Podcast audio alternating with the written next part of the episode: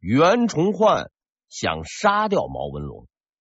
这个念头啥时候蹦出来的，实在是无法考证。反正不是一两天了，而杀人动机只有四个字儿：看不顺眼。当然了，也有些人说，袁崇焕要杀掉毛文龙，是要为投敌做准备。其实这个说法并不新鲜，三百多年前袁崇焕快死那阵儿，京城里都这么说。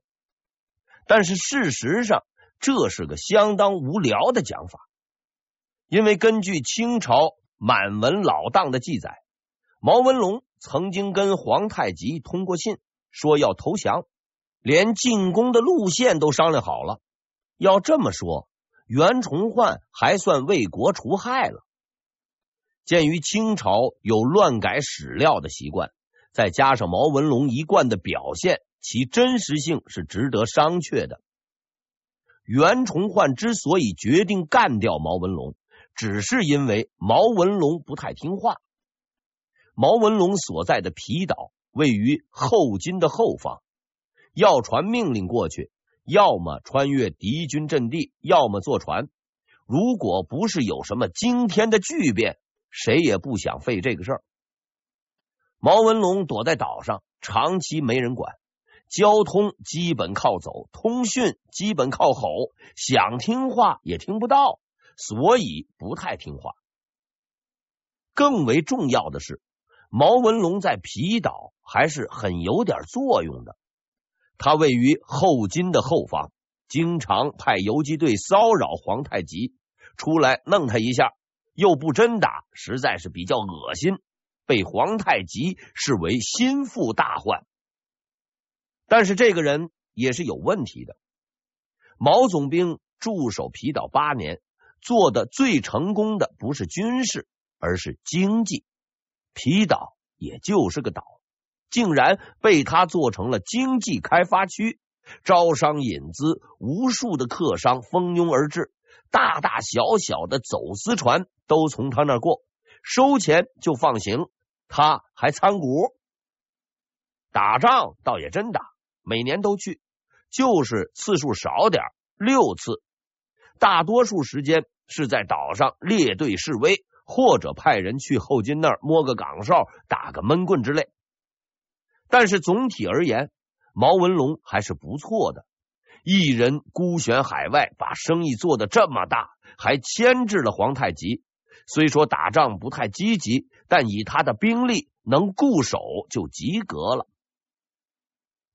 鉴于以上原因，历任总督、巡抚都是睁只眼闭只眼，放他过去了。但是袁崇焕是不闭眼的，他的眼里连粒沙子都不容。几年前。当他只是个四品宁前道的时候，就敢不请示杀副总兵。现在袁都师的手里握着重权，小小的皮岛总兵算个老几呀？更恶劣的是，毛文龙有严重的经济问题，八年多账目不清，还从不接受检查，且虚报战功，也不听招呼，实在是罪大恶极，必须干掉。其实啊，毛总兵人家是有苦衷的。说我捞钱，确是事实，那也是没办法啊。就这么个荒岛，要不弄点钱，谁跟你干？说我虚报战功也是事实，但是这个年头，不打仗的都吹牛，打仗的都虚报，多报点成绩那也是很正常。都照程序走，混个屁呀！我曾查阅明代户部资料及相关史料，毛文龙手下的人数大致在四万多人左右。按照户部拨出的军饷，是铁定不够用的。换句话说，毛总兵做生意赚的钱很多都贴进了军饷，很够意思。可惜呀、对袁崇焕同志而言，这些都是没有意义的。在这件事情上。他是纯粹的对人不对事儿。大难即将临头的毛总兵依然是天真无邪，直到他得知了那个消息。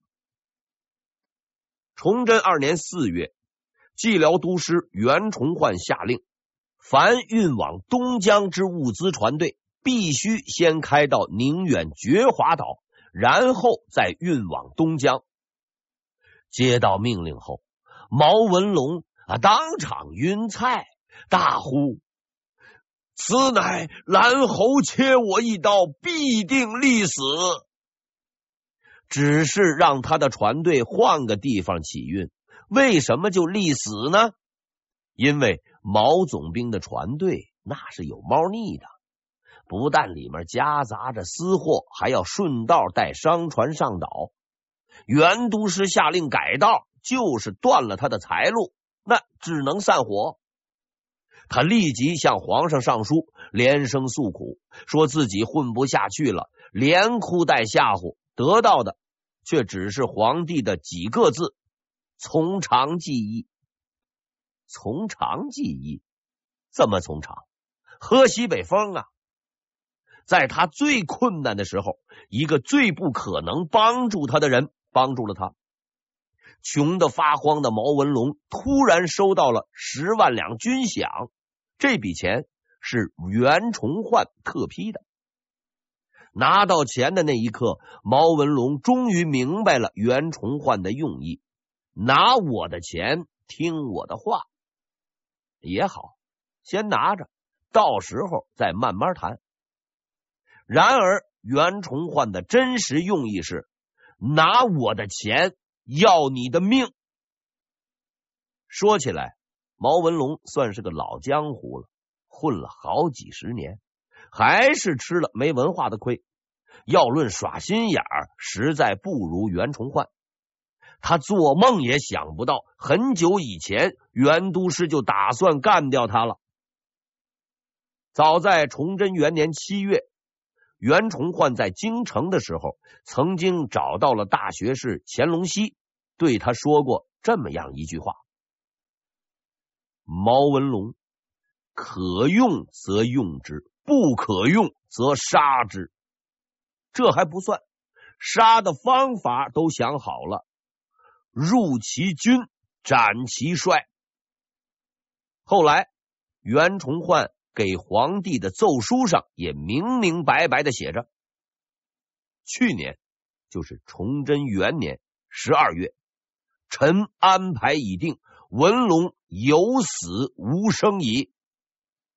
安排已定还谈个屁呀！但谈还是要谈的，因为毛总兵手下毕竟还有几万人占据要地，如果把他咔嚓了。他的部下起来跟自己死磕，那可就大大的不妙了。所以袁崇焕决定先哄哄他。袁崇焕先补发了十万两军饷，然后又在毛总兵最困难的时候送去了许多粮食和慰问品，并写信致以问候。毛文龙终于上当了。他十分感激，终于离开了皮岛老巢，亲自前往宁远拜会袁崇焕。机会来了，在几万重兵的注视下，毛文龙进入了宁远城。他拜会了袁崇焕，并受到了热情的接待，双方是把酒言欢。然后，然后啊，他安然无恙的走了。袁崇焕确实想杀掉毛文龙，但绝不是在宁远。这个问题有点脑子的人就能想明白。如果在宁远把他干掉了，他手下那几万人要么做鸟兽散，要么索性反出去当土匪，或者是投敌。到时候这个烂摊子怎么收？所以在临走的时候，袁崇焕对毛文龙说。过一个月，我要去你的地盘阅兵，到时再续。因为解决问题的最好方法，就是在他自己的地盘上干掉他。崇祯二年五月二十九日，袁崇焕的船队抵达双岛。双岛距离皮岛很近，是毛文龙的防区。五月三十日。毛文龙到达双岛与袁崇焕会面。六月初一夜晚，袁崇焕来到了毛文龙的营房，和他进行了谈话。双方都很客气，互相勉励，表示时局艰难，要共同努力渡过难关。这是两个人三次谈话中的第一次。既然在自己的地盘，自然呢就要耍点威风。毛文龙带来了三千多士兵，在岛上列队，准备迎接袁崇焕的检阅。六月初三，列队完毕，袁崇焕上岛开始检阅。出乎意料的是，毛文龙显得很紧张。几十年的战场经验告诉他，这一天可能要出事儿。所以在整个检阅过程中，他的身边都站满了拿刀的侍卫。然而袁崇焕显得很轻松，他的护卫不多，谈笑自若，搞得毛文龙是相当的不好意思。或许是袁崇焕的诚意感动了毛文龙，他呢赶走了自己的护卫，就在当天深夜来到了袁督师的营帐和他谈话。这是他们三次谈话中的第二次。第二天，和睦的气氛终于达到了顶点，一整天都在吃吃喝喝中度过。夜晚，好戏终于开场。毛文龙来到袁崇焕的营帐，开始了人生中的最后一次谈话。一般来说，两个人密谈。内容是不会外泄的，好比秦朝赵高和李斯的密谋，你想要知道，只能是靠猜。毛文龙和袁崇焕的这次谈话，当时我不在场，也不用猜，却知道这次谈话的内容，因为袁崇焕告诉了我，一个月后，在给皇帝的奏书中。袁崇焕详细记录了这个杀戮前的夜晚，他和毛文龙所说的每一句话。袁崇焕说：“你在边疆这么久，实在太劳累了，还是你老家杭州西湖好啊。”毛文龙说：“哎，我也这么想，只是奴，这个奴是指后金。”只是奴尚在。袁崇焕说：“会有人来替你的。”毛文龙说：“哎，此处谁能代得？”袁崇焕没有回答这个问题，接着说：“我此来劳军，你手下士兵每人赏银一两，布一匹，米一担。”按人头发放。毛文龙说：“我这里有三千五百人，明天就去领赏。”讨论了一些细节问题后，谈话正式结束。毛文龙的命运就此结束。他不知道，这个夜晚的这次谈话是他最后保命的机会。而所有的秘密就藏在这份看似毫不起眼的记录里。现在，让我来翻译一下这份记录。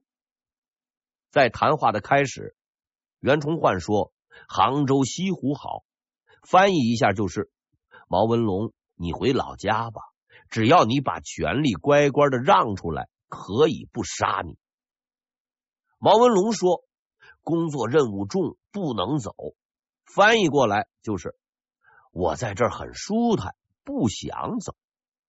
袁崇焕说：“可以找个人替你。”翻译过来的意思是：这里不是缺了你不行，大把人可以代替你。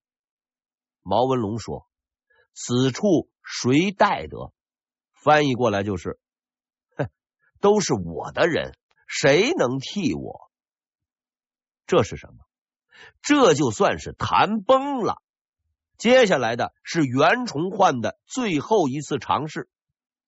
袁崇焕说：“按人头发放赏赐，翻译过来就是把你的家底亮出来，到底有多少人老实交代？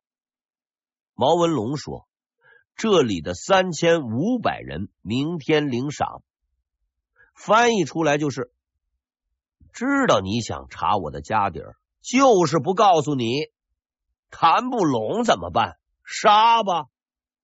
六月五日，袁崇焕在山上设置了大营，准备在那里召见毛文龙。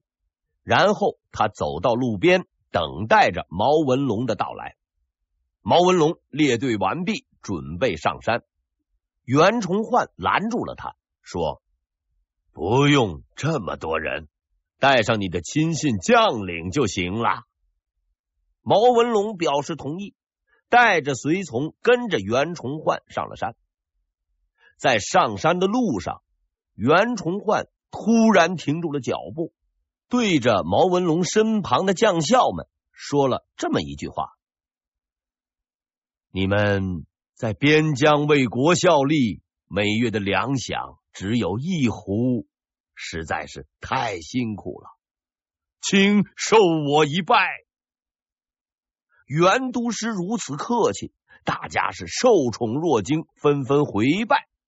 所以在一片慌乱之中，许多人没有听懂他的下一句话：“你们只要为国家效力，今后不用怕无粮饷。”这句话的意思是，就算你们的毛总兵死了，只要继续干，就有饭吃。一路走，一路聊。袁崇焕很和气，毛文龙很高兴，气氛很好。直到进入营帐的那一刻，毛文龙，本部院与你谈了三日，直到你回头是迟也不迟。哪晓得你狼子野心，总是欺狂，目中无本部院，国法岂能容你？面对袁崇焕严厉的训斥，毛文龙却依旧满脸堆笑，哎，还没反应过来呢。太突然了，事情怎么能这么样发展呢？袁崇焕到底是有备而来，毛总兵的脑袋还在运算之中，他就抛出了重量级的武器——十二大罪。这十二大罪包括钱粮不受管辖。冒功、撒泼无礼、走私、干海盗、好色、给魏忠贤立碑、未能收复辽东土地等等等等。这十二大罪的提出，证明袁崇焕同志的挖坑功夫还差得太远。类似于这种事儿，骂的是人是鬼不要紧，有没有事实也不要紧，贵在找得准，打得狠。比如杨连参魏忠贤的二十四大罪，就是该类型公文的典范。但袁崇焕给毛文龙栽的这十二条，实在是不太高明。所谓冒功、无礼、好色，只要是人就干过，实在摆不上台。而最有趣的，莫过于给魏忠贤立碑。要知道，当年袁巡抚也干过这出。他曾向朝廷上书，建议在宁远给魏忠贤修生祠，可惜由于提早下课，没能实现。这些都是扯淡。其实说来说去，就两个字儿：办你。文龙兄尚在晕菜之际，袁都师已经派人脱了他的官服，绑起来了。绑成粽子的毛文龙终于清醒过来，大喊一声。文龙无罪，敢喊这句话是有底的，毕竟是自己的地盘，几千人就等在外边，且身为一品武官、总镇总兵，除了皇帝外，无人敢杀。但是袁崇焕敢，他敢杀毛文龙有两个原因。